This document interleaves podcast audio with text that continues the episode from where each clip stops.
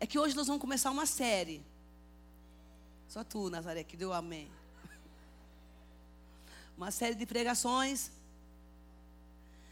E nós temos como tema nessa série, nós vamos reformar a nossa casa. É tempo, de, como diz meu amigo, de quebrar tudo e reformar a casa. Fazer o quebra-quebra da nossa vida interior. E nós vamos fa fazer algumas séries é, relacionadas, porque eu sempre faço aqui todo ano uma campanha, campanha, mas Deus falou, não, não é mais campanha. Modernizou, agora é série. Campanha, então, mas não deixa de ser, né? Mas eu, eu obedeço ao meu mestre. A linguagem lá era campanha, eu continuo falando campanha. Né? Porque tem muitas campanhas aí fora, né, gente? E essas campanhas estão confundindo o povo. Campanha de. Bom, você falar, então essas campanhas, e os, acho que o Espírito Santo quis ficar mais. Ele, ele é mais é, é, é, eclético, mais né, clean, então eu disse: não, missionário, não é mais campanha, agora é, aqui é, é, é sério. Então nós vamos começar. Aí o livro está aqui, ó, gente, lá na frente para vocês pegarem, por favor. Colabora. É, nós vamos começar hoje uma série e talvez você vai ouvir o nosso primeiro tema hoje e talvez não vai querer mais voltar. Porque reforma dói, bagunça tudo. E nós estamos falando da nossa reforma interior. Mas até hoje, pela manhã, eu não tinha uma mensagem. Mas o Senhor disse, eu estava ouvindo uma palavra de uma pessoa e o Senhor disse: essa, essa é a tua mensagem dessa noite. E eu confesso que não é uma mensagem muito boa. Pelo menos é, para as pessoas que não querem mudar de vida nem querem ser reformadas. Mas para aquelas que desejam passar por uma reforma santa, você vai gostar, vai doer, mas você vai gostar. Essa, essa, esse tema de hoje a gente não vai conseguir terminar, porque eu quero fazer esse trabalho com muita clareza, excelência, embasado na palavra e de uma forma que você absorva, porque quando você recebe muita informação de uma determinada de um determinado tema, você embaraça tudo e, e, acaba perdendo tudo. Então é melhor a gente falar de cadinho, de pouquinho, né, como de nordestino, que você absorve de uma forma boa e digere e processa no seu espírito que você vai ouvir. Amém? E nós vamos começar esse, esse tema é, nessa noite reformando os sentimentos. E a nossa reforma está na mudança do nosso comportamento. E nosso tema hoje é da ira à mansidão. É, aleluia. Então, eu quero começar contando o meu testemunho. Então, você vai passar por essa reforma de como você vai deixar de ser uma pessoa irada, uma pessoa descompensada, para você ser manso. Isso é possível? É. Eu quero contar uma história, porque primeiro vai cortar por mim, né, gente? Eu fui uma mulher muito irada. Ah, falar nisso, bem lembrado. Esse culto vai estar gravado, viu, gente? Viu, gente? Desliga aí o negócio. Amém? Gente, todos, eu fiquei descobrir agora que todos os cursos, as pessoas vêm perguntando, perguntando, perguntando se esse curso era gravado, eu nunca sabia, mas hoje eu fui me informar. A igreja, igreja tem uma mídia top. Este culto é gravado, amém, gente? Ele está no site da igreja, ou no Spotify, ou no SoundCloud. Hoje a, a, Secretaria de Comunicação me informou. Então, se você ouvir essa mensagem, eu vou cuidar, né? Porque eu vou falar aqui também, né? É, e, mas isso não, isso é Deus no negócio. E, e você pode mandar para alguém que você gostaria que, que você acha que é importante né, mandar essa mensagem para essa pessoa. Então, nós vamos tratar hoje aqui dos nossos dois agentes: da ira para a mansidão. E eu quero começar contando o meu testemunho, que é ruim a gente falar, a gente tem que contar o que a gente vive, né, irmão? Porque não adianta chegar a falar, falar, mas quando você tem que expor a sua verdade para a igreja, eu louvo a Deus porque Jesus me curou, eu posso falar sobre esse assunto. Eu fui uma mulher muito irada. Muito. Eu tinha uma descompensação nessa área muito forte. Além de eu ser uma mulher irada, eu era uma, uma jovem vingativa. Eu tinha um sentimento de vingança muito forte. E eu era tão irada que o irado ele é briguento, né? É arengo, arenguento, como diz lá na Bahia, ele é arengueiro. E eu era muito irada, e eu brigava muito, e eu ia para os campos de futebol disputar com as minhas amigas, briga. Eu era uma mulher violenta, uma jovem violenta. Todo mundo na cidade tinha medo de mim. Quem chegava na cidade, quem chegava na cidade, qualquer menina que chegasse na cidade, ela tinha que passar primeiro pelo meu crivo. Olha, aqui na cidade tem uma menina chamada Bezinha, que ela me chamava lá de Belzinha, mas ninguém me chama de Belzinha, pelo amor de Deus. Hein? Eu sou Belzinha, então lá é Bezinha, Bezinha, Bezinha. Fica à vontade. Até a Belzinha, que está aqui na cidade, ela é a mulher briguenta da cidade. Se para você ficar aqui de boa, você tem que brigar com ela para saber se você vai ser aprovada na cidade. Eu era essa pessoa. E, mas sempre tem o mais forte, né, gente? Não tem? Tem. Tem sempre alguém melhor que você. Tem, em tudo, viu? Mais forte que você. Em, tudo. E até que chegou uma garota. E ela tinha umas unhas muito grandes. Enormes. E quando eu olhei, aí ela, ela, aí ela me chamou para o palco, como diz minha amiga. Ela veio me convidar. Disse que você é a boa da cidade, então vamos lá na lagoa que a gente vai resolver uma parada. Aí eu fiquei para trás, né? Falei, essas unhas dela não dá. Mas eu me lembro que a última briga que eu tive com a minha amiga, a gente se encontrou, foi feia, foi no caminho da escola. Eu fiquei quase uma hora brigando com essa menina, na rua. Ninguém viu. Eu cheguei em casa muito cansada, apanhei e bati bastante. Mas chegou um, determinado momento que eu queria entender por que, que eu tinha tanta raiva. Por que, que eu era uma mulher, uma garota irada e vingativa. E esse estigma me acompanhou muitos anos. Muitos anos. E no fundo, no fundo, eu não era aquela pessoa. Eu sabia que eu não era. No fundo, eu era uma garota dócil, amorosa. Era alguém carente. Eu era alguém que precisava que alguém me amasse todo aquela, aquele senso de violência que eu tenho, tinha de ir, aquele comportamento, eu só estava falando uma linguagem. Eu queria ser amada. Eu queria amor. Eu precisava que alguém me amasse, não do meu jeito, mas hoje eu entendo que era do jeito de Deus, sabe? Eu amo ágape. Então eu queria, eu queria muito esse amor e eu externava essa raiva, essa, essa, essa descompensação para chamar a atenção, porque eu queria que minha mãe olhasse para mim, eu queria que meu pai olhasse para mim, eu queria que as pessoas, e eu me destacava onde eu chegava. Eu, eu chegava, eu sempre me destaquei. Eu me destaquei por uma carência que eu tinha, então eu lia, sempre gostei de ler, eu leio muito, sempre gostei de ler, eu fazia peça de teatro, eu, eu fazia, eu corria, eu era corredora, eu joguei vôlei, basquete, eu, eu, eu me destacava em tudo que eu fazia. Então, uma das coisas que eu, que eu gostava muito de fazer, dar orgulho ao meu pai, é que toda vez que tinha um evento na cidade, eu era a pessoa que ia declamar as tal das poesias. Eu decorava poesias e poesias e, e, e fazia isso. E ele falou, oh, está lá minha filha. Era a única hora que eu me achava gente. Mas sempre me destaquei, não porque eu quisesse. Eu criei uma característica de me apresentar, porque eu precisava que as pessoas me vissem. À medida que eu fui crescendo, essa ira foi fui apaziguando um pouco, porque eu fui muito envolvida com o catolicismo. Eu ficava na igreja. O que eu faço aqui, eu fazia na igreja católica, mas de outro jeito. Fui, fui muito católica.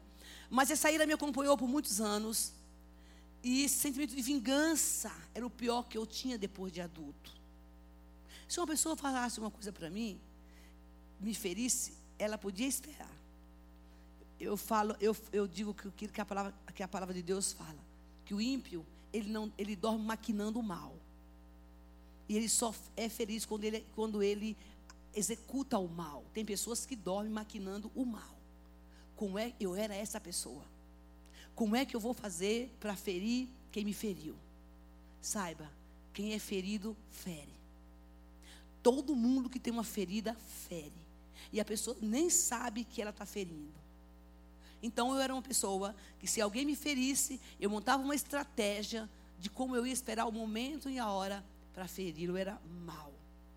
Satanás prevalecendo disso, ele potencializava, hum, eu não era cristã, muito mais ainda, né?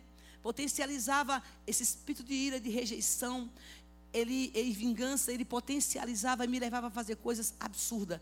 E você sabe que o irado e o vingativo, ele desenvolve uma coragem que não é dele. Ele passa a desenvolver uma coragem, uma força que não é dele.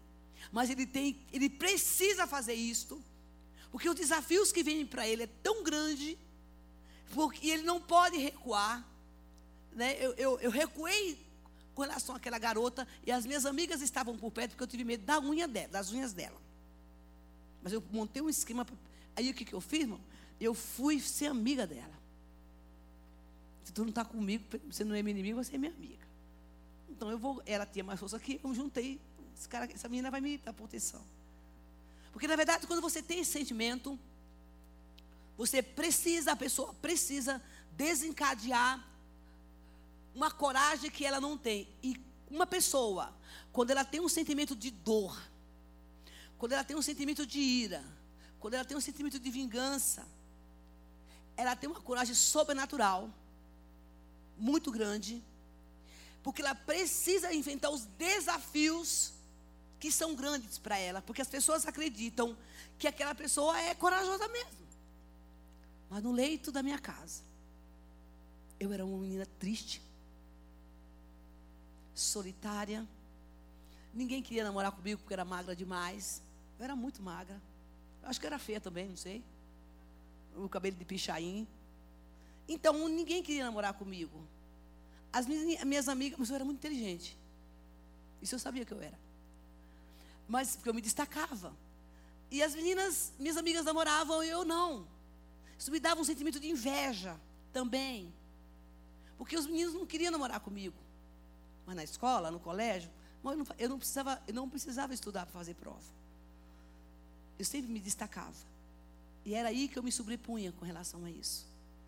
Mas eu chorava sozinha, muitas vezes. Eu com 15 anos, 16, eu me escondia nos lugares para chorar de tanta dor que eu sentia no meu peito. Eu sentia dor porque eu queria um abraço. Eu sentia dor porque eu queria ser alguém que precisava me amar. Eu sentia, eu dançava bem, eu dançava muito bem, fiz curso de dança, viu gente?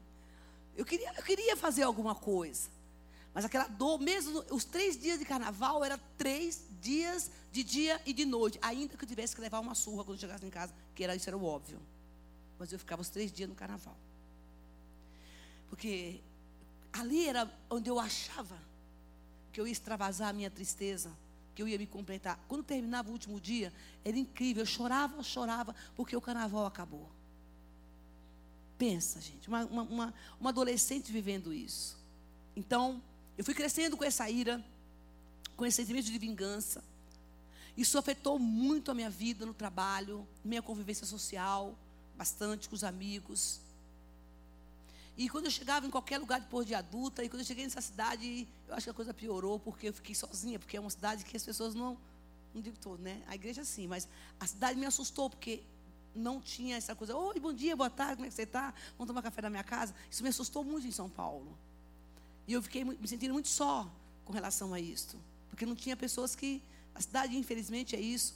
Eu espero que na igreja a gente não seja essa pessoa.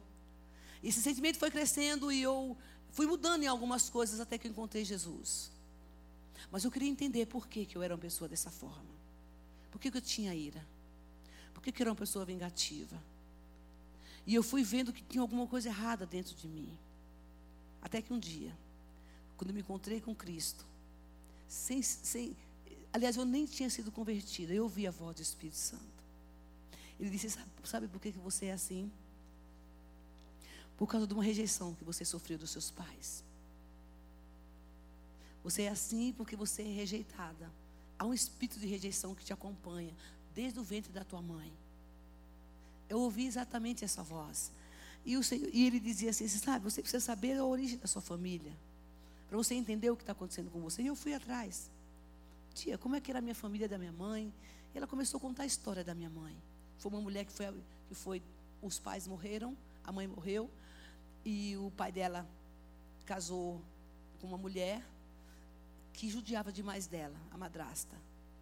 E ela cresceu com esse sentimento e eu te digo, ouça.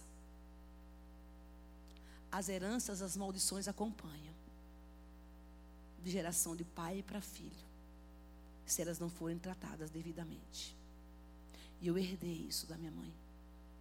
Esse espírito maligno de rejeição, de ira e raiva que ela tinha passou para mim. Porque no ventre dela, quando eu estava grávida, ela não me queria. Ela passou a me rejeitar ali. Eu quero dizer a você, eu estou mudando a mensagem, não sei porquê, mas estou mudando. Eu quero dizer a você que quando uma criança é rejeitada no ventre da mãe, Satanás se apropria disso. E quando essa criança chega ao mundo, existe uma entidade, existe uma entidade que recebe essa criança. Porque se o pai e a mãe não quis, ela veio por, porque não tinha outro jeito. O inimigo se apropria no mundo espiritual. E é por isso que a gente trabalha com cura e libertação e quebra de pactos e alianças por causa disso. Então, esse comportamento dela eu aderi, eu fiquei, eu, eu, eu recebi esse espírito maligno. Porque fui, fui tratada com muita rejeição por parte dela quando eu era criança. Então isso foi crescendo essa ira, Deus foi me revelando isso. Eu comecei a estudar sobre esse comportamento. Porque eu tinha. Talvez você entrou aqui essa noite e você tem outros comportamentos que você não entende porque você tem. Você, você percebe, você já está fazendo. É preciso que você reveja isso em nome de Jesus. Essa série que nós vamos fazer aqui, nós vamos tratar de algumas questões que vai ser fundamental, importante para você quebrar isso nesse lugar em nome de Jesus. Então, quando eu percebi que isso estava me afetando minha, o meu relacionamento, meu casamento, meus namorados, era uma coisa impressionante. Eu tinha, um, eu tinha um, um, excesso de controle. O medo da perda era tanta, gente, que eu tinha. Eu tinha tanto medo de perder as pessoas que estavam perto de mim. E eu, eu, eu criava toda e qualquer situação para que elas ficassem perto, pertinho de mim, porque eu achava que era elas que iam me suprir. E quando eu perdia os meus relacionamentos, era um desastre na minha vida. O diabo falava, tá vendo, você não, você, você não serve para ficar com ninguém. Né? E você, você, não tem, você não pode ficar só. Você, você não está vendo que ninguém te quer. Então eu exercia um certo controle. Eu viria uma mulher manipuladora. Eu comecei a manipular pessoas. Eu tinha um poder de fala muito bom. E aí, é, do cão, né? Do Satanás. E aí eu manipulava as pessoas com maior facilidade. Eu fazia elas acreditarem em coisas que não era verdade. Elas acreditavam. Porque eu tinha esse poder de fala, movida por essa força opressora maligna do inferno, que me levava a fazer tudo isso. Essa ira, com o tempo, eu fui tratando, tratando, tratando quando eu vim para a igreja, não aqui, lá atrás. Eu fui tratando, e às vezes, aí eu, a primeira coisa que eu aprendi quando eu cheguei na igreja foi assim, né? Coisa básica, simples, que funcionou bonitinho. Eu sabia que eu tinha duas coisas. Eu mentia, que era o pior. Eu mentia e eu era irada e vingativa. Quando eu entendi que o diabo estava usando a minha vida nesse sentido, eu disse: bom, eu, disse, eu li na Bíblia que o diabo é o pai da mentira, eu sou mentirosa, então ele é meu pai. Eu não quero que ele seja meu pai. Espírito Santo, eu não sei como é que eu vou fazer para não mentir mais. Então, por favor, quando eu estiver mentindo, já contei essa história aqui, senhor, porque eu era viciada na mentira, o Senhor vai dizer para mim, Ei, você é crente, você não pode mentir mais. O diabo está falando na sua boca. Exatamente isso aconteceu. Quando eu abri a boca para falar, o diabo falava para mim assim: Eu convencia você da minha mentira. Eu me convenci, porque o mentiroso é assim: ele se convence, convence o outro, né? Então, ele pensa que convence. Então, eu abri a boca para falar uma mentira. O Espírito Santo fala: Não, filha, tu agora é crente. É o diabo que está falando na tua boca. Não, não, não é bem assim, não. Deixa eu falar. A verdade, aí eu fui mudando meus comportamentos. Com relação à minha ira, a ira que eu tinha um dia eu já contei essa história aqui. Eu não tinha pavio. Pavio já tinha. Tem gente que ainda tem uns tal pavio aí, né? Eu não tinha pavio. Eu era explosiva e pronto. O que é triste de tudo isso, queridos? É, Deus fez me lembrar isso agora. A minha palavra era, era tão dura, tão ferina. Era uma flecha que detonava o coração de qualquer pessoa que ouvisse a minha ira em ação. Eu matava uma pessoa com a palavra. Quando ela era liberada por essa força do inferno. Não sei se você já viu gente assim. A pessoa batia aquilo e inflamava o coração e eu não estava nem aí se a pessoa tinha ficado triste ou não. Para mim era indiferente. O importante é que eu tinha vomitado o meu veneno. Meu veneno saiu, a vingança estava em ação, eu me vinguei. Ponto, acabou. Quando Deus começou a trabalhar no meu coração, na minha vida, eu disse, eu, eu estava um dia, eu disse, não, agora eu tenho que mudar o outro negócio. E eu me lembro que Deus botou um ser humano no meu caminho para me, me, me lixar, como diz os crentes. Era aquela mulher que ia mudar a minha história com relação à ira. E de repente ela falava umas coisas para mim. E eu dizia, Deus falava, conta até 10, que é o que a gente vai aprender aqui. Conta até 3 para tu falar. E eu dizia, mãos, preste atenção. A ira é um sentimento verdadeiro. E ele é tão satânico que no momento que essa pessoa falava as coisas para mim, eu senti o próprio Satanás andando aqui subindo. Fala, vai, diz. E eu tinha argumentos, eu tinha argumentos verdadeiros. Os meus argumentos eram corretos. A minha fala era, era, era plausível. E eu não ia falar nada que não, e verdadeira, que não, que não fosse verdade. Então, aquele ziriguidu do cão subia. E eu começava a sentir um negócio que, que vinha. E aí, quando eu, quando eu liberava lá atrás, eu nem sentia esse negócio. Mas quando eu comecei a segurar, que eu tinha que contar três, aí dá três glória, Deus usa uma música do mundo, já contei isso aqui, que era do Roberto Carlos, né, que eu era, que eu era Roberto Carlos, né? E aí, até o dia que eu escutei a música A Guerra dos Meninos, nunca mais olhei para ele. Cadê o Satanás puro, a letra pura do inferno. E aí o Senhor disse assim para mim: Olha como Deus trabalha na simplicidade. Gente, Deus tem uns meios de trabalhar. Você não gosta da música do Roberto Carlos, Conto ao menos até três? Se precisar, conte outra vez? Então, você, você não pode mais can, cantar a música do Roberto Carlos, conte ao menos até três, dá três glória. Antes de você falar. Aí a pessoa falava, eu falava, glória, ficava aqui, glória a Deus, glória a Deus, glória a Deus, e ia dando os glória para que aquilo não saísse para fora. Porque quando eu comecei a dar glória a Deus, quando eu comecei a dizer, eu não posso mais ser essa mulher, aquele mover do inferno, aquela força da ira, ela se movimentava dentro, meu, dentro de mim como uma pessoa, como um bebê, como se eu estivesse grávida de alguma coisa. E eu sabia que aquela hora era a hora que eu não podia falar. Porque ali era o meu sinalizador. Porque eu estava passando pelo processo da libertação. Ninguém me disse isso. O Senhor me falou. E eu fui exatamente ouvindo a voz do que ele me dizia. E de repente eu fiquei muito brava com Deus. Porque, irmãos, eu fui afrontada, foi minha última, meu último teste. Por uma pessoa que me jogou no chão, pisou na minha garganta, no meu pescoço. Ainda deu uma esfregadinha assim. E o Senhor falou: Você não vai se irar. E eu suportei. Quando eu levantei daquele processo, fiquei muito brava. Eu falei, então, eu pedi para o Senhor controlar a minha ira, para me deixar boba, não. O Senhor me bestou. Afinal, eu sou crente, mas não sou, não é que se fala? Mas não sou besta, nem sou burro. Você é crente e você fica meio besta mesmo, viu, filho? No bom sentido. Fiquei bravo, porque como é isso? E a pessoa esperou uma reação minha, porque já me conhecia. Falei, agora essa mulher vai levantar, daí ela vai. E Deus falou: vá para casa e chore no escondido, porque eu estou tratando com você. Você não pediu? Daquele dia, eu nocauteei o inferno. Nocauteei o diabo, gente. Aí você vai falar assim: você não tem ira? Faz um bocado de tempo que eu não tenho, mas ela é natural no ser humano.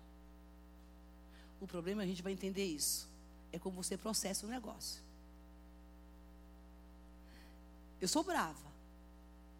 Mas essa braveza, ela não, não afeta o meu coração. Quem me conhece sabe, porque eu nem posso, né, gente?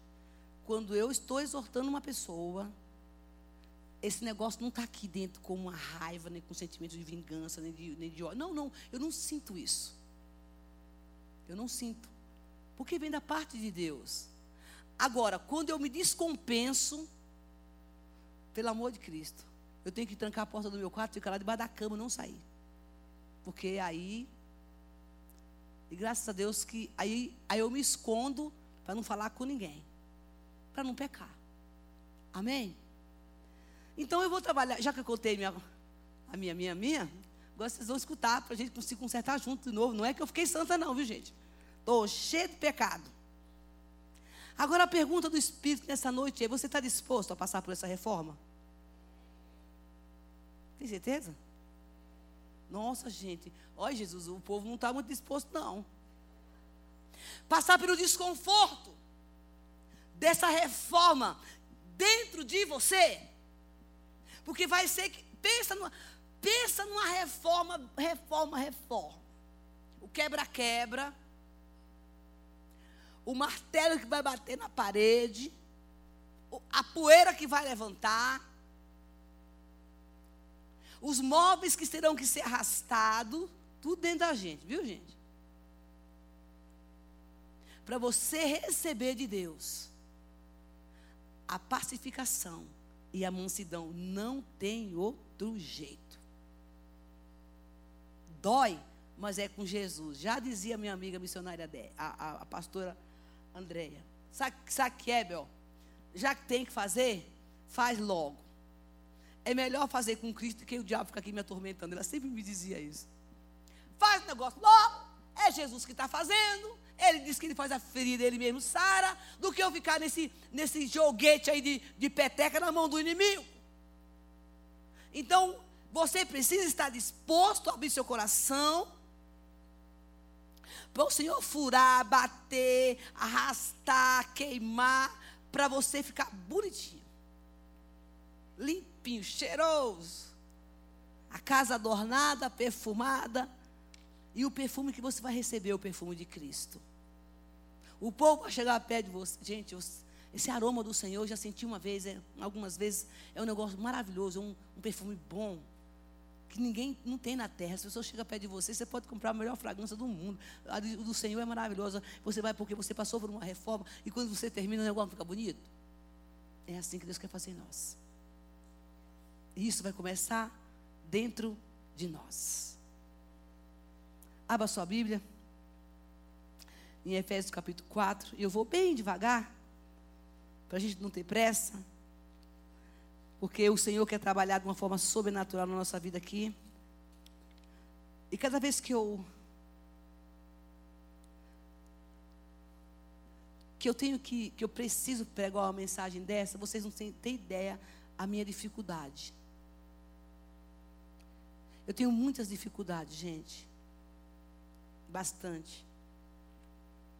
Eu tenho muitas limitações. Em algumas coisas eu sou muito limitada. Eu não sei fazer. Eu às vezes não, eu quero, mas eu não consigo. Eu tenho conflitos internos fortíssimos comigo mesma. Eu parei de me cobrar, mas eu me cobrava muito. Deus me deu um descanso em algumas áreas da minha vida. Mas existem umas coisas em mim que eu não gosto, sabe? Que eu não gosto. E eu estou lutando para poder me libertar. Por que, que eu estou falando isso? Eu não estou falando aqui porque, porque eu sou boazinha, eu parei de brigar com as meninas na rua. Mas eu também tenho os meus momentos. E quando Deus me dá uma palavra dessa, eu entro num estreito que vocês não têm ideia. Por quê? Porque eu tenho o compromisso de mudar de vida. Eu tenho compromisso, isso não quer dizer que eu vou terminar aqui a pregação, eu vou ser a mulher mais mansa do mundo. Eu, não, eu sei que eu não sou uma pessoa tão mansa. Eu conheço meus, minhas deficiências. Eu sou amorosa, isso eu sei que eu sou. Ou não? Fala aí, biga, tu que me conhece. Ô, pô, fala alguma coisa aí. Fala aí, ô, ô grandão. Eu sou amorosa, gente. Eu tenho um monte de eu, eu sei que eu sou uma mulher amorosa. Porque Deus me ama e me ensinou a amar. Eu sei porque eu tenho o batismo do amor de Deus. Eu só aprendi a amar porque Jesus me batizou com amor. Porque eu não era amorosa. Está aqui, não deu certo, tchau, vai embora. Qualquer dia a gente se encontra. Sempre fui pessoa assim. Eu sou sua amiga? Ah, tá bom, você foi embora, vai, ah, tudo bem. Não deu, não deu, tchau. Eu não sou mais essa pessoa. eu tenho um coração de amor porque eu conheci o amor de Deus. E eu pedi para Deus me batizar com o amor dele. Eu aprendi a amar a gente porque eu amo Jesus. E a palavra de Deus fala que aqueles que me conhecem precisam me amar. Que o verdadeiro amor consiste em amar a Deus acima de todas as coisas. E eu aprendi a amar. Então, vamos lá para Efésios capítulo 4, versículo 25. Vamos começar do 25. Ah, gente, minha garganta está ruim, porque eu não sei. Segura aí, gente. Desculpem. É, portanto, cada um de, eu vou ler na minha versão. Cada um de vocês deve abandonar a mentira e falar a verdade ao seu próximo, pois todos somos membros de um mesmo corpo. Quando vocês ficarem irados, não pequem. Então você pode irar-se. Apazigue-se a sua ira antes que o sol se ponha. Não dê lugar ao diabo. O que furtava, não furta mais. Antes, trabalhe fazendo algo de útil com as mãos, para que tenha o que repartir com quem tiver necessidade. Nenhuma palavra torpe saia da boca de vocês, mas apenas as que forem úteis para edificar os outros, conforme a necessidade, para que, para que conceda graças, graça aos, aos que ouvem. Não entristeçai o Espírito Santo de Deus, com o qual vocês foram selados para o dia, para o dia da redenção. Livre-se de toda amargura, indignação, ira, gritaria, calúnia, bem como toda maldade. Sejam bondosos e compassivos uns para com os outros, perdoando mutuamente, assim como Deus os perdoou em Cristo Jesus. O que Deus espera de nós, de mim e de você, é que nós ouvimos a, ouvimos a palavra dele, compreender e obedecer. Eu quero que nessa noite você ouça, compreenda e obedeça o que Deus está falando com você. Quando você ouve a palavra e você pratica a palavra, você pode ter certeza de uma coisa: você não vai ser mais o mesmo. Praticar a palavra de Deus é fácil? Não. Mas ele está falando aqui umas instruções claras, muito claras, do que vocês devem deixar, que nós devemos deixar.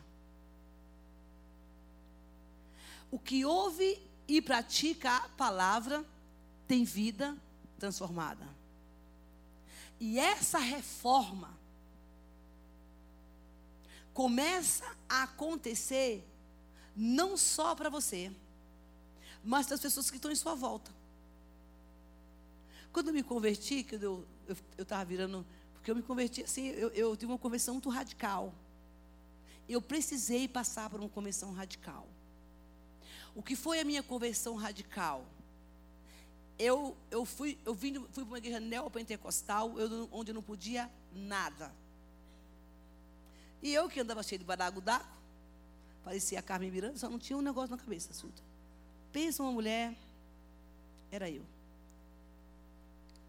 Tudo que era exagerado, tudo que era brilhoso, tudo que ninguém usava. Mãos, o meu shopping Nada contra, tá, gente? Era na General Carneiro. Eu comprava uma calça verde limão, uma blusa laranja e sapato branco. Que tal? Essa era eu. Porque eu achava que. Magnífico. Magnífico. As roupas que o pessoal da Vai Vai usa assim, brilhoso, era o que eu usava durante o dia. Naquela época não podia usar brilho. Mas aquele bem azulão assim. Encontrei com uma amiga minha discreta, um dia aqui na, na São Bento.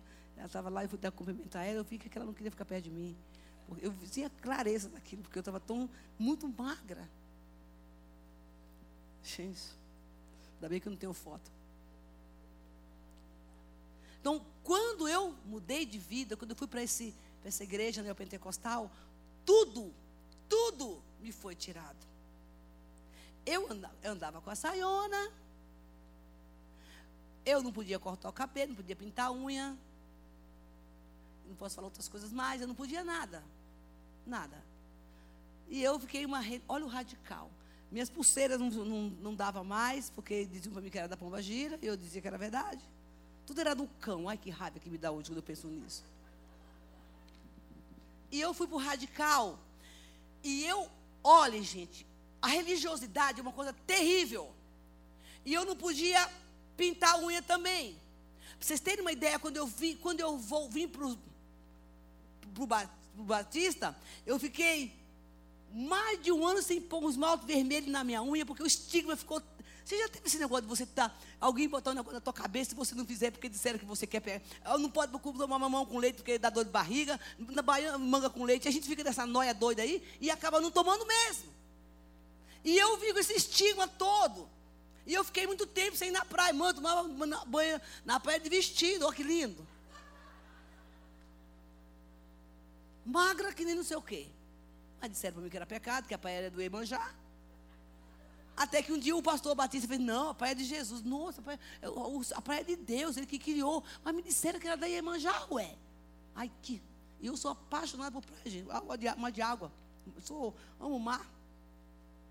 Então, eu vi com esse estigma de que eu precisava ir para esse radical. De uma certa forma, foi muito bom. Porque eu precis, se eu tivesse para a igreja batista, não é a minha, que aqui a gente tem uma igreja, uma outra igreja, eu tinha feito um estardalhaço lá, não tinha mudado, era coisa nenhuma. Na, na igreja do Caminho Largo, não sei se vocês conhecem a igreja do Caminho Largo, um dia eu conto vocês a igreja do Caminho Largo. Na igreja do Caminho Largo, então, eu podia tudo. E eu era a maior crítica dos batistas, dizia que esse povo não é crente.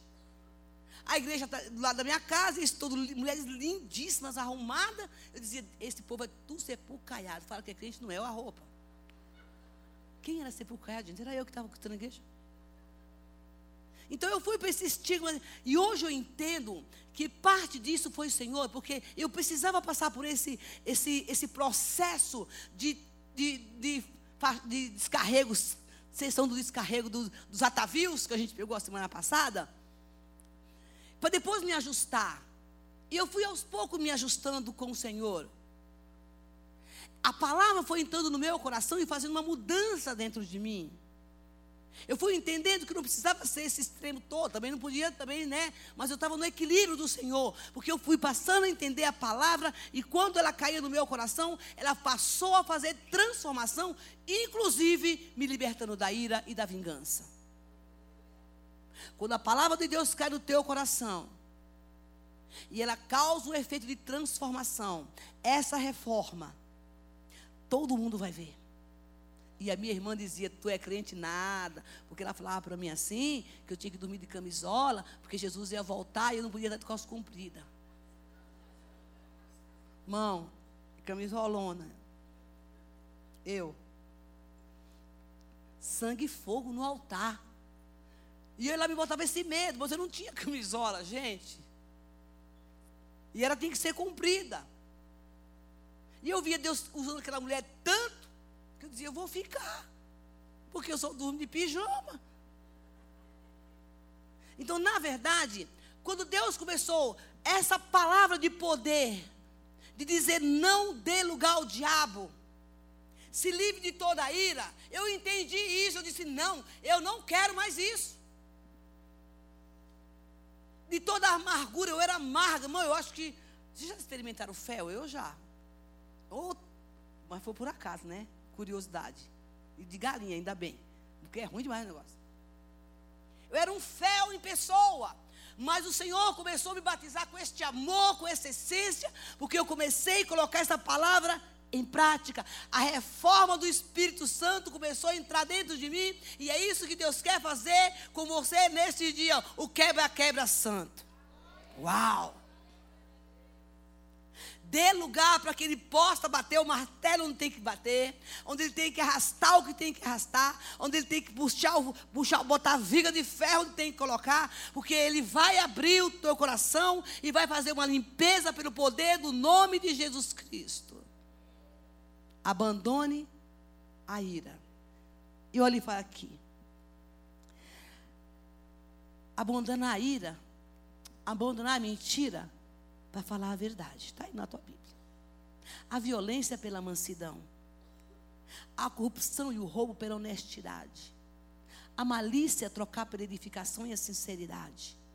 A ira e a, indignação pela paz. A amargura pelo amor. A gritaria pelo silêncio. A calúnia pela verdade. E a maldade pelo bem. Esse é o desafio. Você quer? Mão, presta atenção no que tu está falando, que hoje vai bater a foto. O Espírito Santo nos capacita para isso. Ele sabe que a gente sozinho não consegue.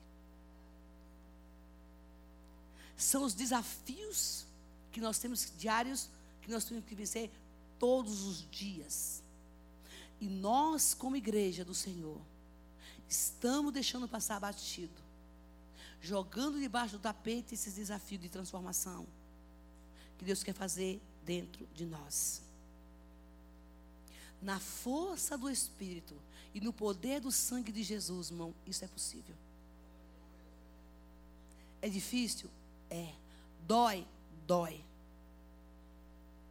Mas eu preciso permitir que nesses dias, essa reforma da ira para mansidão, o Senhor precisa passar por mim. Sabe por quê? Porque as pessoas vão olhar para você, igual a minha irmã falava assim para mim: você é crente? Minha família foi, foi o maior desafio para os meus amigos, já contei isso aqui. E até hoje é. Eu mando algumas pregações para minhas amigas lá na Bahia. Que são muito católicas. E elas não acreditam. Como, como, como, que você, como você passou por isso? Eu não estou contando isso para minha glória. Porque eu volto a dizer, eu tenho um bocado de coisa feia. E eu sei disso. Senão não for normal, tá? Eu estava lá na glória. Porque eu ouvi essa palavra, e é isso que eu falei agora, quando eu prego uma mensagem dessa, eu preciso ler isso todo dia na minha casa e dizer onde é que está a minha maldade. Onde é que está a minha ira? De onde, de onde que esse negócio está vindo? Porque Deus me disse de onde estava vindo a minha dor. Porque eu, a minha solidão, a minha carência, a violência, mas Deus disse para você essa noite: eu quero mudar a sua história. Olha, diz que no Brasil, tem estatísticas aí fora, que eu fiz uma pesquisa, 61 mil pessoas morrem nessa nação por mortes intencionais por causa da ira e da violência. Não precisa ver aí, né, a televisão. Que cada hora sete pessoas morrem assassinadas por causa da ira e da violência. Você imagina que daqui uma hora, quando você sair daqui, sete pessoas já morreram. Olha o que o diabo anda fazendo na vida das pessoas aí fora. Mas sabe por quê que isso vem acontecendo? Também. Porque Satanás olhava para mim naquela época e ele sabia que dentro de mim havia sido plantada uma semente. Tinha um legado de violência e de ira do meu passado. Sabendo disso, ele vinha, potencializava esta ira e intensificava essa semente e ela tinha que vir para fora. Tudo que se enterra vivo um dia nasce. Se você está aqui essa noite e você sente que você tem alguma coisa aí dentro, ainda que não seja uma ira, é verdade, Espírito Santo. Porque é assim, né? Essa palavra não é para mim. Eu não sou uma pessoa irada. Presta atenção. Eu sei que você está pensando nisso. Talvez você está criticando a vizinha, está falando do seu da sua, da sua sogra, que é irada, você não, né? Você está olhando para o seu chefe. Aham, olha o zum, zum aí, estou vendo daqui. Porque é exatamente isso que estava acontecendo agora, até agora, né? Porque Jesus falou para mim que tinha um monte de gente pensando isso, e eu estou vendo que estava mesmo. Está achando que. Aí você fica, você viu fulano? É essa pessoa, fulano lá. Que é desse jeito que a missionária está pregando. Quem está aqui é você. Essa palavra é para você. Deixa eu contar uma experiência que eu tive hoje. Nós estávamos em reunião fazendo dois dias na casa do povo, com a liderança da igreja, das duas até as oito. E aí, naquela reunião, eu vi dois homens de Deus muito, muito, muito, muito cheios de conhecimento. Ouvi, né? Que eu fiquei assim, ó, besta. Um falava assim. Um falou assim: Olha, cada vez que eu vou subir num púlpito, eu passo muito mal. Eu dou tremedeira, minha barriga fica fria. Eu passo. Como assim, Jesus? Esse homem está falando isso? Eu lá no meu canto. Um homem viajar, você usando de ministério, com isso, dizendo que passa mal, fica nervoso quando vai subir no público. Aí chega o outro. Ai. No outro dia, né? Quando Deus me, manda, me dá uma incumbência, que eu vou falar a palavra do Senhor, eu, tenho uma, eu fico muito mal, eu não durmo durante a noite, eu fico muito mal, meu Deus do céu, eu fico tão pesado, eu tenho vontade de chorar. Eu, como assim? Eu falei, então eu, sou, eu não sou normal. E aí ele falou assim, ai, eu, eu queria ser como uma mulher que um dia chegou e fez assim, foi, ia fazer um trabalho numa igreja e fez assim, vamos embora, vamos embora aí, Espírito Santo, que eu quero ver o que, é que o senhor vai fazer agora. Ela foi no light, assim, no leve, descontraída, ele fez assim, eu não consigo ser essa pessoa. Aí eu trouxe um análise para mim, né? Falei, e eu, como é que eu sou? Eu falei assim, acho que eu não tenho esse problema. Eu pensei, acho que eu não tenho esse problema. Acho que eu sou mais meio desencanada. Mas eu estava ali. Quando eu olhei a igreja cheia de gente, eu queria sair correndo.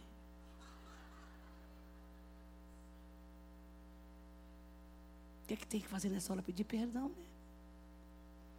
Eu queria sair correndo. O Espírito Santo não dorme, não, gente. Ele é, ele é demais.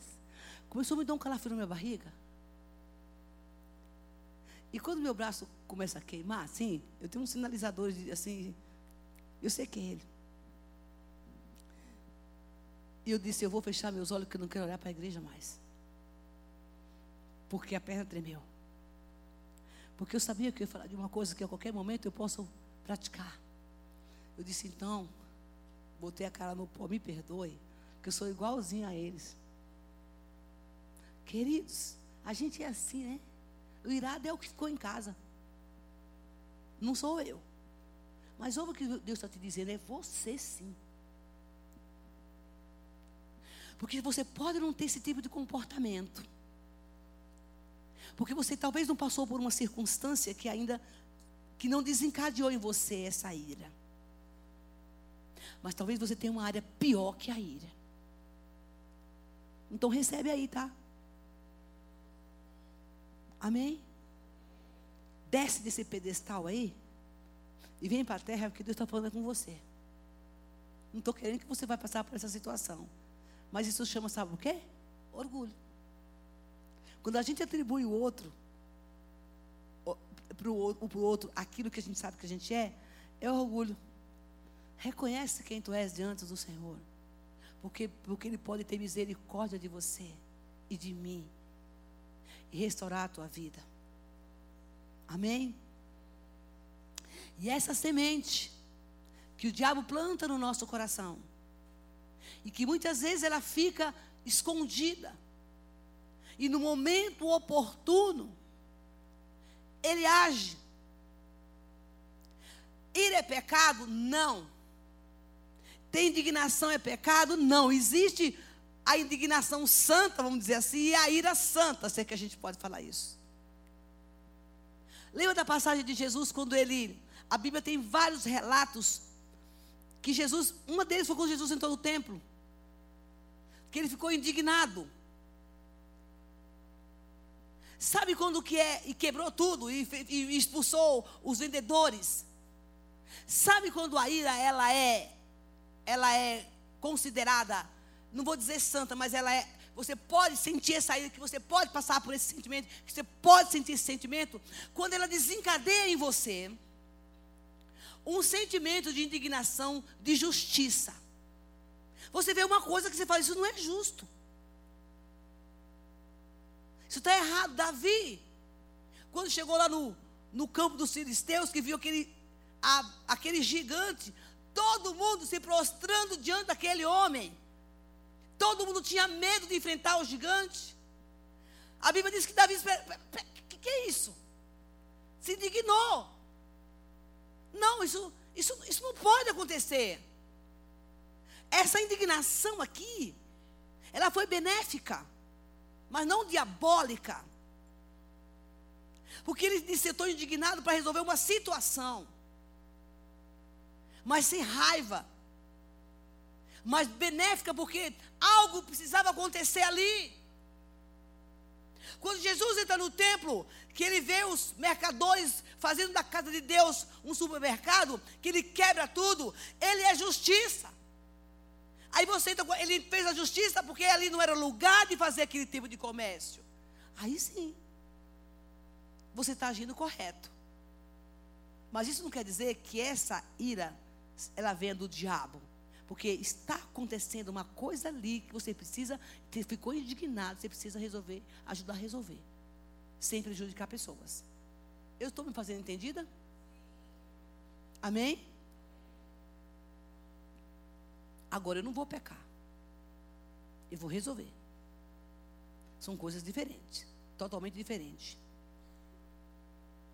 A ira de Deus se manifestou a Bíblia fala que ela se manifesta sobre a terra com o propósito de parar o sofrimento e a dor do povo. Pela desobediência. E Deus é justo e Ele age com justiça.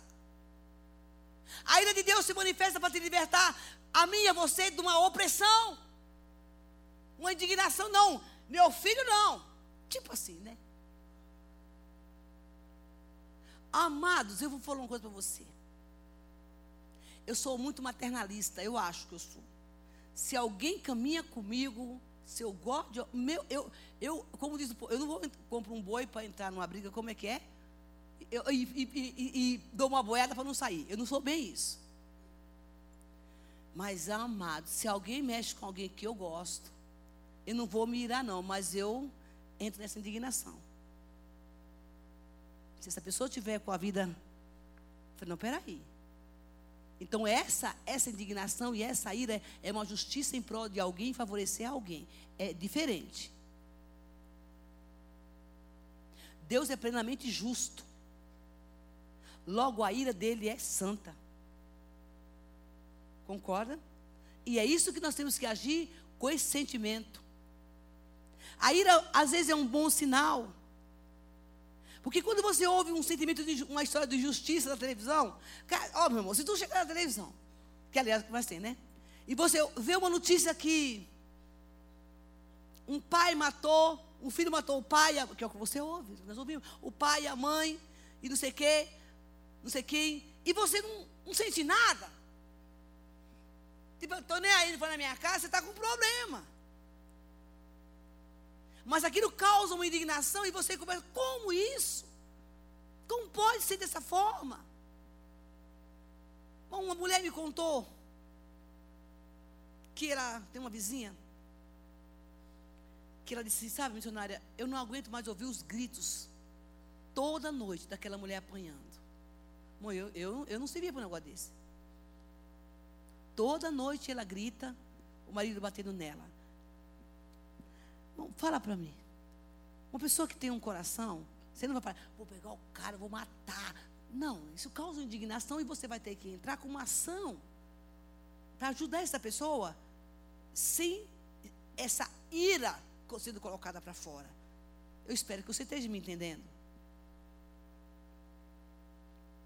E esse é o sinal. Você ficar indignado muitas coisas que você vê. Porque, na verdade, esse é o benefício porque você não se torna uma pessoa insensível. Estou nem aí o que está acontecendo. Não, meu, pelo misericórdia. As injustiças acontecendo, as coisas ruins na sua frente, e você vira as costas. E você não fazer nada. Quando, quando Golias vê, vê, vê, quando Davi vê o Golias, pensa. Você vê alguém fazendo alguma coisa com a pessoa que você gosta. E você não fazer nada. Agora, isso não quer dizer que você vai pegar o revólver para matar o cara. Não, espera um pouco. Eu estou com raiva, mas eu preciso de um equilíbrio agora, que a gente vai falar isso depois, para resolver do jeito certo. Amém, igreja? A, a situação está ali, você é tomada por indignação, mas você tem que ter esse equilíbrio. E como é que faz isso? Vamos aprender. Nós temos um professor chamado Espírito Santo. Jesus falou: eu vou, eu vou para o Pai, mas eu deixo o Consolador. E Ele vos ensinará acerca de todas as coisas. Não se ire, mas não peque. Cuidado com as suas as manifestações, as suas atitudes, as suas palavras quando você ira, porque aí você dá lugar ao diabo. Está escrito aqui. Olha o versículo 26. Quando você ficar irado, não peque, apazigue sua ira antes que o sol se ponha. Nós vamos falar sobre isso a semana que vem. Não dorme sem acertar o negócio. Porque a coisa aconteceu, irmão Antônio, a pessoa deitou e dormiu de boa. Ô, oh, gente, eu não consigo. Por muito menos. Quando meu coração está inquieto com alguma coisa, sabe? Eu fico desconfortável, sabe, Adriano? Quando tem uma coisa me inquietando, ou da parte de Deus, ou da parte do diabo, porque o diabo às vezes inquieta meu coração. Eu fico, eu tenho que resolver isso. Não dormir é tão bom.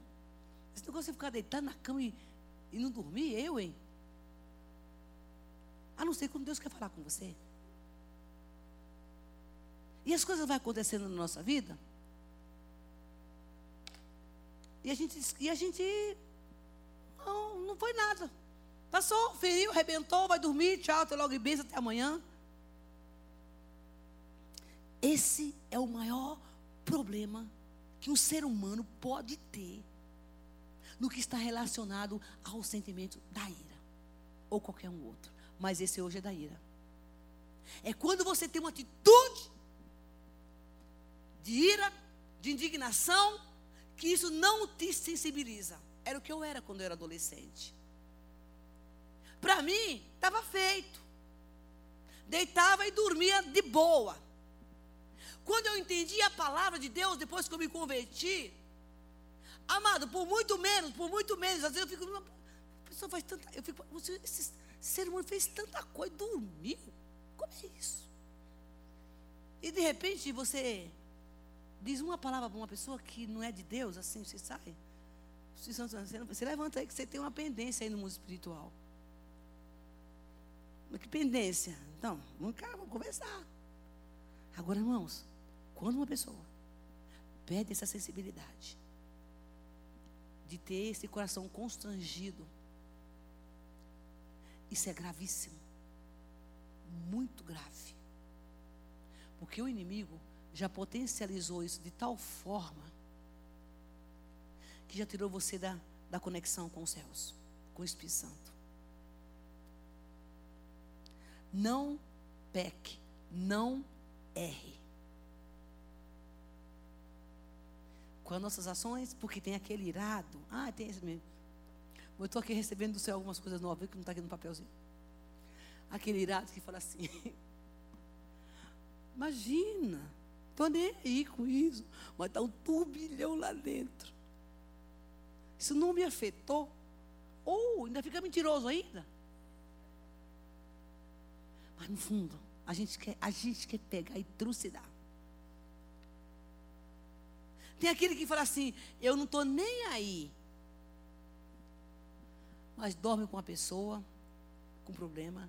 A, a pessoa, não é nem o problema, dorme com a pessoa. Porque quando você não resolve, você acorda, o negócio está lá. A mulher está lá do teu lado, ou o homem. A pessoa está lá. Você levanta para tomar café, você, a pessoa vem na sua mente. Você? Você anda com ela todo dia, o dia inteiro. Parece um karma. Porque está aqui dentro. Não resolveu. Você levanta, o troço está lá. Você vai para dormir no chuveiro, você vai, o, a figura está lá. Oh, meu Deus, que isso? Resolve esse negócio logo, filho. Ninguém merece, tu tem que andar acompanhado. É com o Espírito Santo. Enquanto essa imagem está lá, mal resolvida, o ódio vai crescendo, a ira vai crescendo e vira ódio e vingança. E é por isso que tem muita gente matando. o negócio vira um. Da ira vira um ódio. E vem a vingança. Em nome de Jesus, Deus te chama essa noite para dizer: Eu quero mudar a sua história. É culto de libertação, povo. É culto de libertação. Porque aí você alimenta o negócio. Fica alimentando o negócio. E quem quer alimentar um veneno desse, gente? Eu quero concluir a minha mensagem.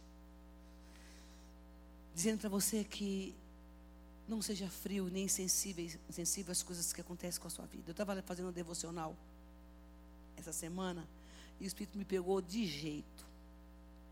Vou confessar um pecado, tá? É bom estar na igreja que a gente confessa pecado para todo mundo. A Bíblia diz que quando você confessa o pecado, você é perdoado. Essa eu não esperava de Deus, viu, Gustavo? Aprende aí também, viu? Não, tu é, tu é crente. É muito crente. Aí, eu sempre dizia que é uma verdade. A noite para mim orar é muito complicado. Para o tipo de oração que eu faço, que eu preciso ter com Deus, o tempo. Por conta do meu desgaste durante o dia. Então, meu, meu período de tempo com Deus é de manhã e é de qualidade. Eu oro, se não for para orar de qualidade, eu não oro. Se não for para escutar a palavra, eu nem vou. Que claro que eu não faço, deixo de fazer isso.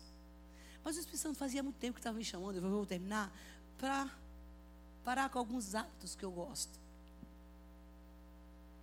E um deles é dormir no sofá. Sabe o primeiro, primeiro soninho do sofá? Quem que não gosta aqui? Vocês dormem no sofá, gente? Hoje sou eu. Hoje sou coisa de velho. Então, esse soninho do sofá vendo televisão. Eu nem quero ver o que está passando na televisão. Eu quero deitar para dormir. Eu chego muito cansada. E eu vim fazendo isso. E, e, e Deus falou para mim assim: Minha filha, vá para a cama. Vejo, vejo, porque a televisão ela me desestressa. Eu moro sozinha, né, gente? Então não tem ninguém lá para ficar conversando. Às vezes é bom. Primeiro eu chego, né, estou no Não tem cachorro, tem, não tem cachorro. Vê um cachorro, mesmo não tem cachorro, não tem papagaio, não tem, não tem nada. Só minhas plantas que eu gosto. Então eu chego, eu quero, eu quero me, me esvaziar um pouco. E olha, irmão, um pregador, quando chega em casa, tudo que ele precisa é de descanso.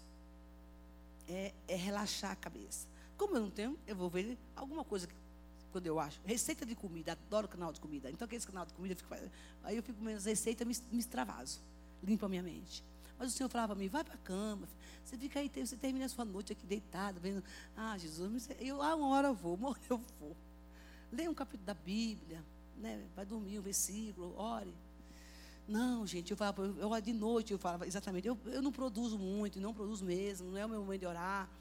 Né? Mas aí eu já chegava na cama do sofá, o que, é que você acha? acontecia lá. Ia lá? Eu não, já chegou lá dormir. Falou, não, acabou.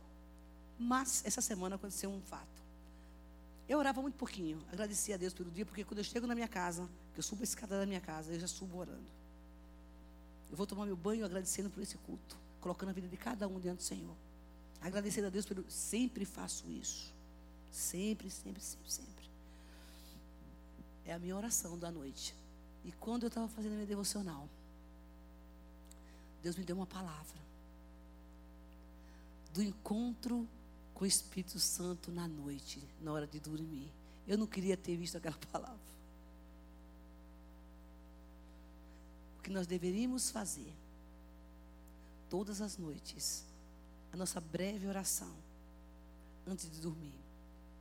E ele falava assim: Olha, de repente, você vai para a glória você dormindo, e aí você não acertou as contas com Deus, e não é?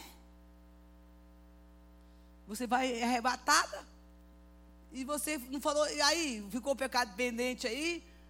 Para. Era mais ou menos isso, tá? Ora. E passa o. Passa ali no crivo do céu, do na luz do Espírito, para ver o que foi que teve de errado durante o dia. Porque essa insensibilidade muitas vezes nós temos ferirmos pessoas, machucar pessoas, e dormos, não acontecer nada. Jesus dos crentes, em nome de Jesus, vamos mudar isso. E ele dizia assim: olha, para agradecer a Deus pelo que você fez, recebeu. Porque talvez naquele momento, enquanto você dorme, tem alguém chorando, porque você feriu uma pessoa. Ai. Ele dizia assim: e sabe do que mais? Buscar o teu renovo. Porque você se renova. No dia seguinte você está, ó, zerada. Porque esse negócio de acumular pecado me pesa. Vai acumulando, vai. Eu, eu, digo que tem gente que não vai para a cruz. Tem que ir para a cruz todos os dias e deixar lá as tuas mazelas. Deus, eu pequei contra ti, aqui, aqui. Deixa lá, porque quando você começa a acumular pecado, você não confessa pecado, você começa a ter dor em todo o seu corpo, e eu conheço isso, quando eu era encardida. Pesa, sabe? Dor nas pernas dor nas costas, fica um peso na cabeça. Você fica sem saber, mas por que, que eu estou desse jeito? Irmão, é pecado que não foi confessado. Não adianta você tomar Dorflex, não, meu filho, que não vai resolver. Toma o doutor Jesus, a dose do Espírito Santo, que você vai ficar boa. Porque você não fez a sua reconciliação com o Senhor. Isso vai acumulando, gente. E aí você se torna uma pessoa insensível. E quando essa manifestação dessa ira chega, da indignação, você sai ferindo todo mundo e não está nem aí, mas escuta! Uma você vai encontrar com Jeová, você vai bater de frente com Jeová. Aí o bicho pega. Porque Deus é santo. Ele diz: aqueles que me amam, me obedecem. Aqueles que ouve a minha palavra precisa praticar. E ele fala nessa noite que você não pode ser irado. Que você tem que deixar toda a raiz da amargura. Chega na sua casa, por favor, você lê, tá? Joga toda a raiz da amargura fora. E aí começa a orar esse negócio, Senhor. Eu sou tudo isso que está aqui. Um dia Deus começou, me levou para levar os, ler, orar sobre os frutos do Espírito. Eu fiquei assim uma semana. O que umas duas semanas, domínio próprio, domínio próprio, paz, amor. Eu fiquei, Deus me dá esse negócio que eu não tenho. Fiquei um mês, irmão, lendo aquele lá, engolindo essa palavra como remédio todos os dias, porque isso é ser cristão. Quando a gente não consegue, a gente busca em Deus essa força.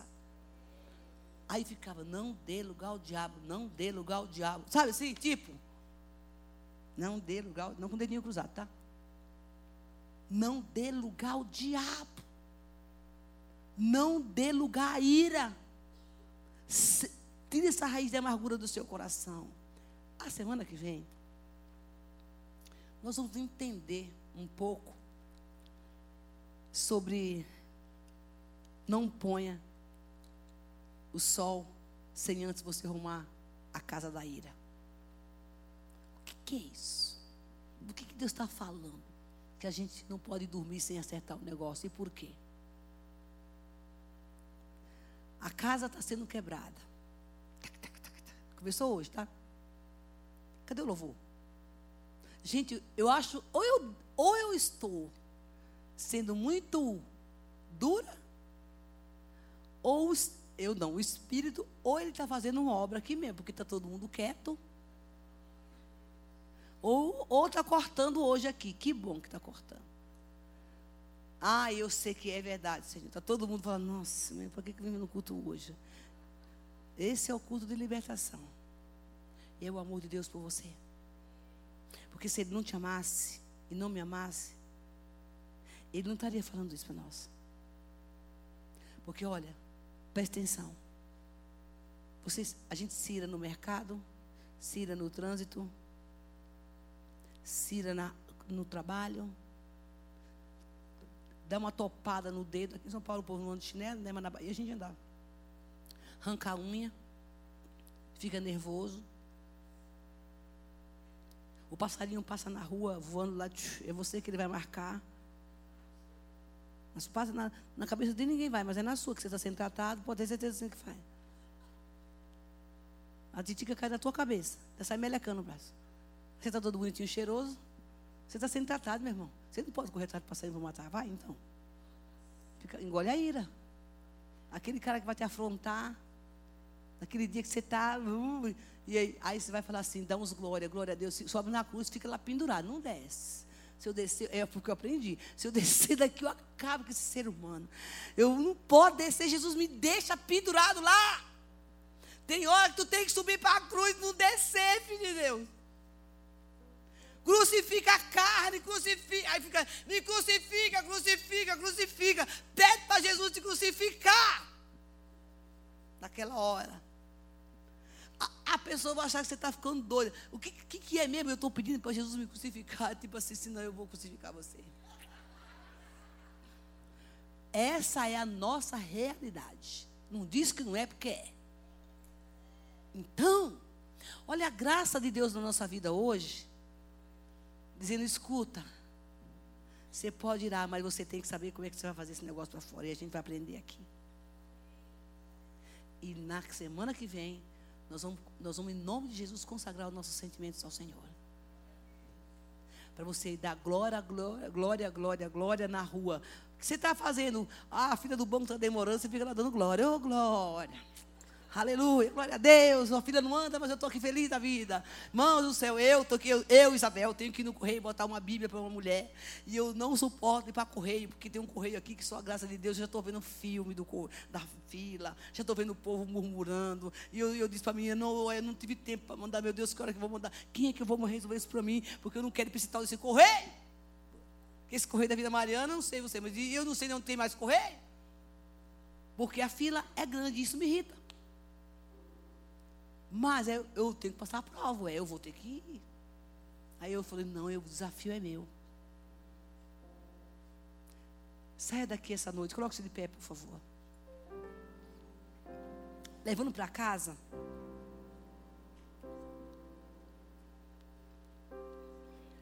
Olha só.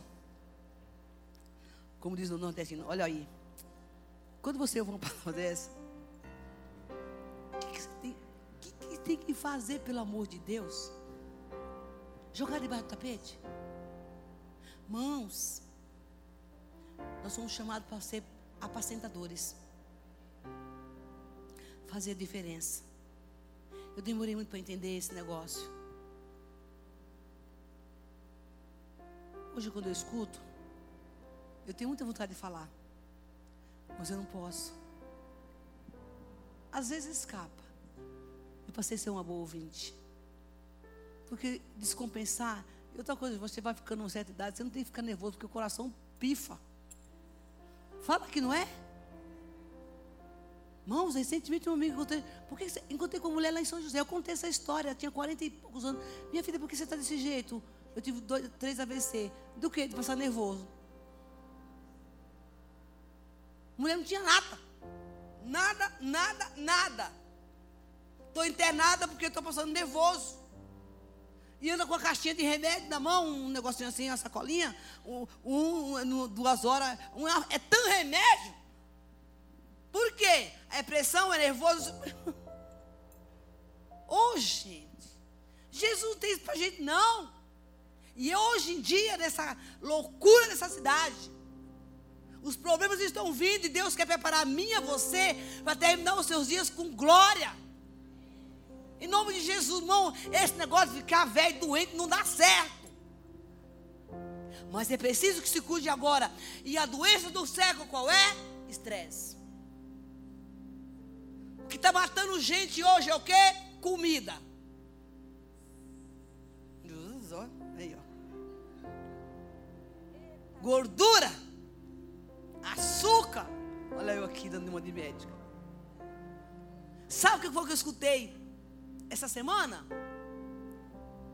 alguém fez assim: come bastante. Você não faz academia? Pode comer à vontade. Aí eu escutei um,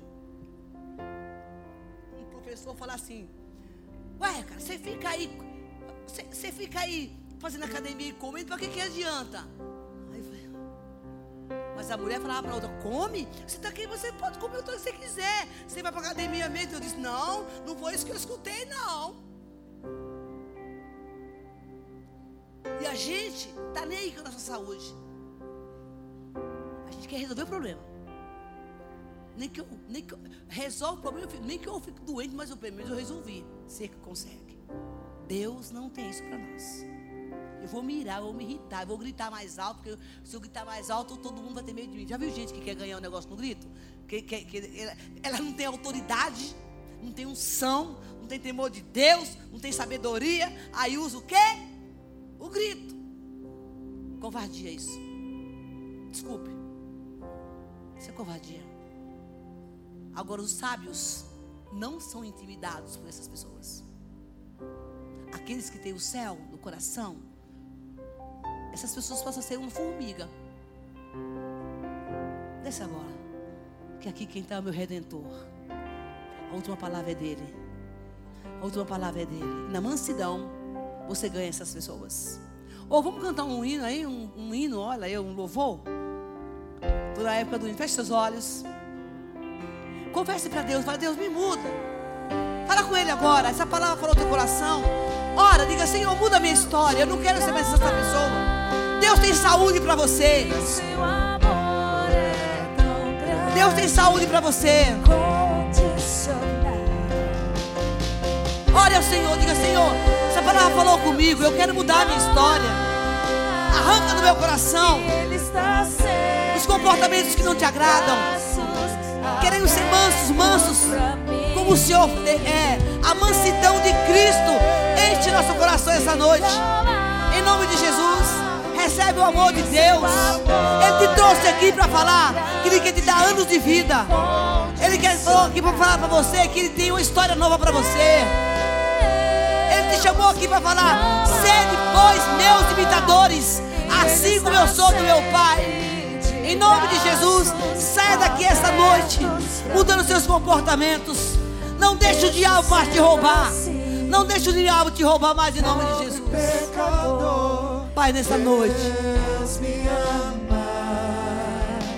Aleluia. Mesmo sendo falho, Ele te ama. Mesmo sem merecer, Se entrega para Ele mudar. Deus me ama. Se entrega em nome de Jesus. Se estou forte, Receba o amor de Cristo. Que quer mudar a tua história, meu irmão. Deus me ama. Ele não é um acusador, ele é um transformador. Mas se estou fraco, se eu estou caído,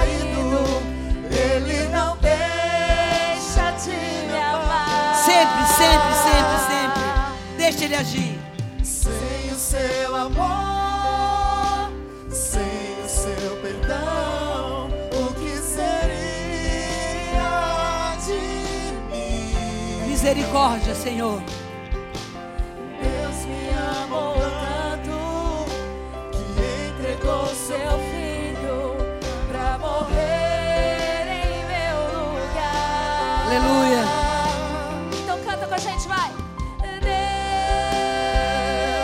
Receba, receba esse amor. Não se culpe, não se condene. Mude sua vida.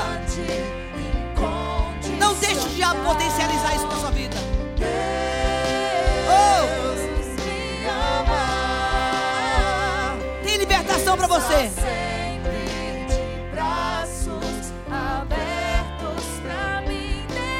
Receba o amor do Senhor essa noite. Receba a graça e o carinho do Pai. Quem me ama me obedece. Ele quer transformar a nossa vida.